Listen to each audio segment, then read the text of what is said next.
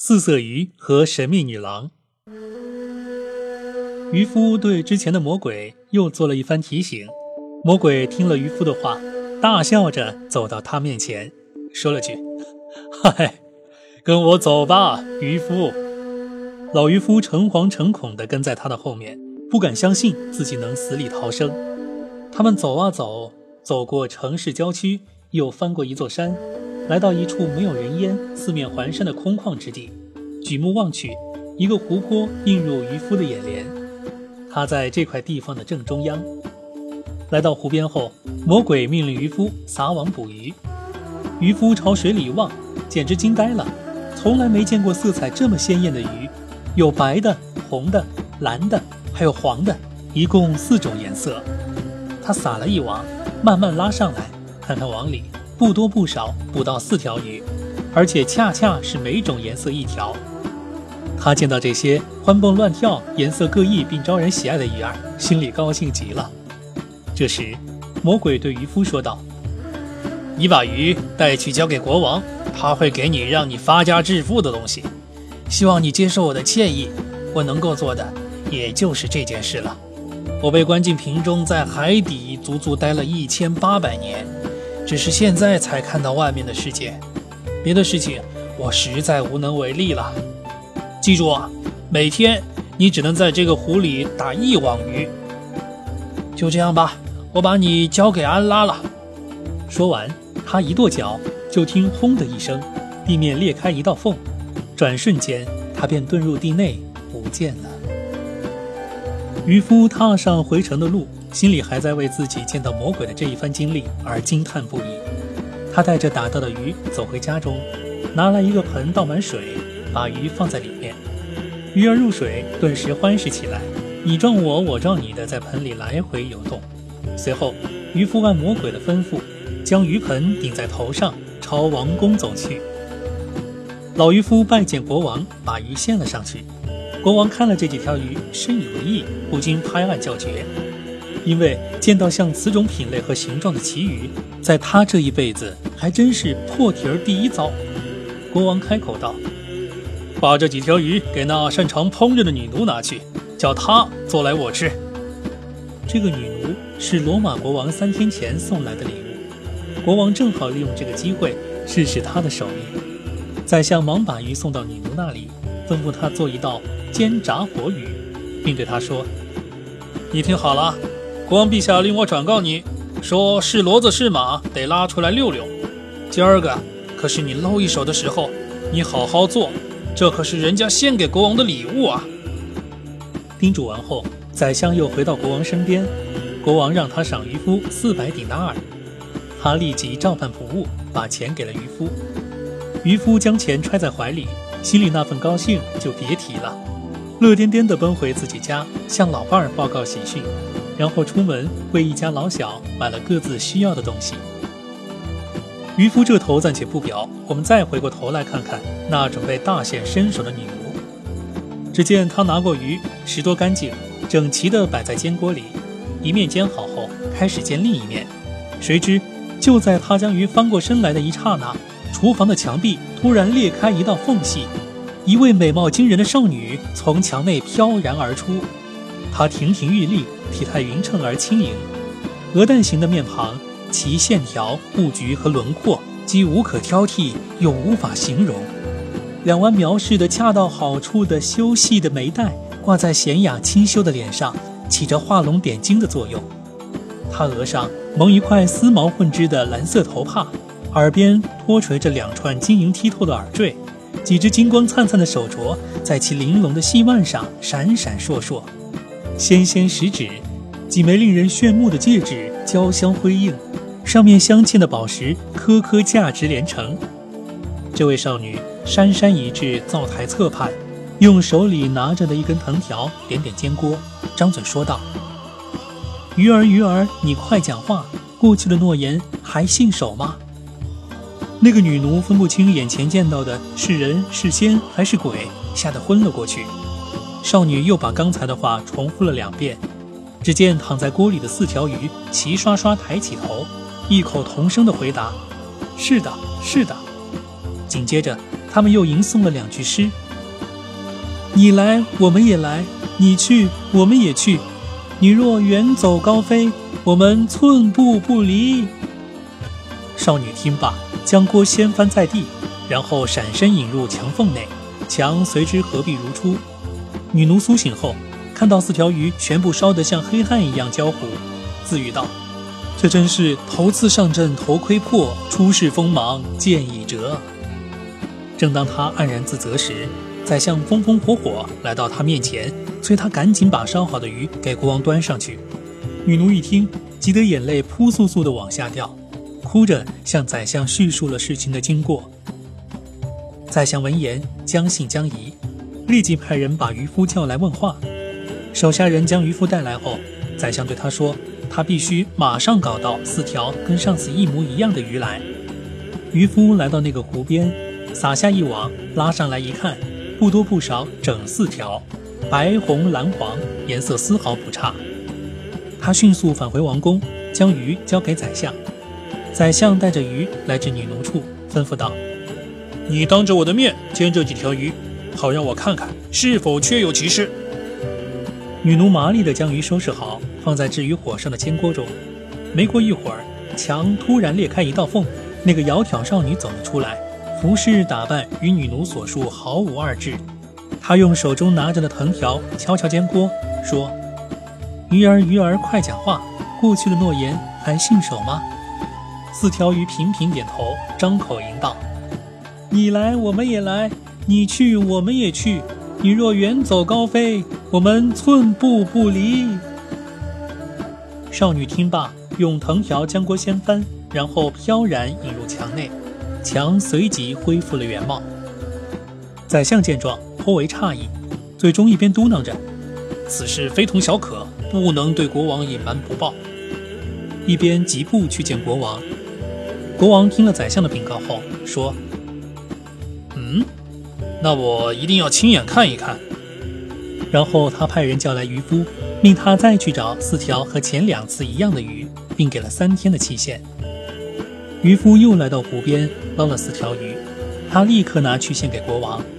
国王赏他四百迪纳尔，然后盯着宰相说：“你亲自下手，就在我眼前煎炸这几条鱼。”宰相说了声遵命，即找来煎锅，把鱼清洗干净，放入锅中。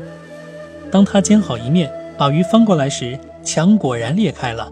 所不同的是，这次却不见了那位美丽少女，而是从墙里出来一个五大三粗、强壮如牛的黑奴，看上去仿佛是以身材魁梧著称的阿拉伯阿德部族中的一员似的。他手里拿的也不是藤条，而是不知从什么树上撅下来的一根绿色的粗树枝。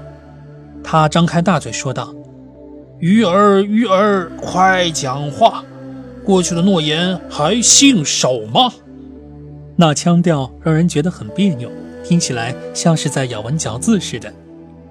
锅中的四条鱼抬头一齐回答：“是的，是的。”接着又重复那句诗：“你来，我们也来；你去，我们也去。你若远走高飞，我们寸步不离。”黑奴走到锅旁，用树枝将它掀翻，然后朝出来的地方走回去。待他从众人的视线中消失。大家围上前去一看，鱼已焦糊得如同黑炭一般。国王说道：“此事非同寻常，不可坐视不问。我看这鱼的背后定有蹊跷之事。”话毕，当下叫人把渔夫找来，问道：“渔夫，你这鱼是从哪儿弄来的？”不瞒陛下，翻过城郊的这座山，有一片四面环山的空旷的平地，正中央有一湖泊。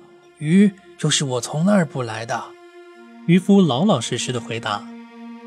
那你说的地方需要多长时间？国王的眼睛注视着渔夫。差不多半个时辰，尊敬的国王陛下。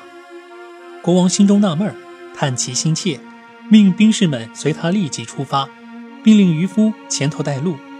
渔夫暗暗叫苦，不知此去是祸是福，禁不住诅咒起那该死的魔鬼来。他们登上城外的那座山，发现山下面果然有一大片他们这辈子从未见过的旷野。所有士兵，连同国王本人，见了这块群山怀抱之地和湖水中来回游弋的白、红、蓝、黄四种颜色的奇特之鱼，无不惊奇万分，感叹不已。国王伫立湖畔，啧啧称奇，然后转身问众兵士及所有在场的人：“你们当中以前可曾有人见过此地的这个湖泊吗？”“从未见过，陛下。”大家众口一词。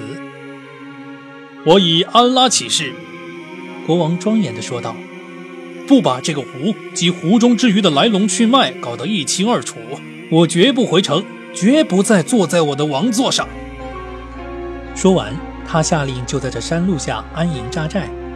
兵士们搭好帐篷后，他入内坐下，召见他那位足智多谋、料事如神的宰相。他对站在自己面前的宰相说：“爱卿，我要做一件事，只告诉你一个人。”我想今夜独自出行，去寻找解开这湖泊和彩鱼之谜的答案。你就坐在我帐篷的门前，对想来见我的王公大臣可是从奴仆们说：国王身体不适，心情烦躁，来者一概不见。记住，事关机密，不得让外人知道。宰相听后，虽然觉得有所不妥，但也无法阻止，只好依命从事。国王乔装打扮，腰佩宝剑，神不知鬼不觉地离开营寨，消失在夜幕之中。他不停地走，从黑夜走到天明，直到暑气熏蒸、酷热难挨的中午时分，才找个地方歇了歇脚，然后又上路继续往前走。他日夜兼程，到了第二天早上，远远望见前方有一模模糊糊的黑色物体，他一下高兴起来，心想。说不定可以找到什么人打听打听关于湖和鱼的事。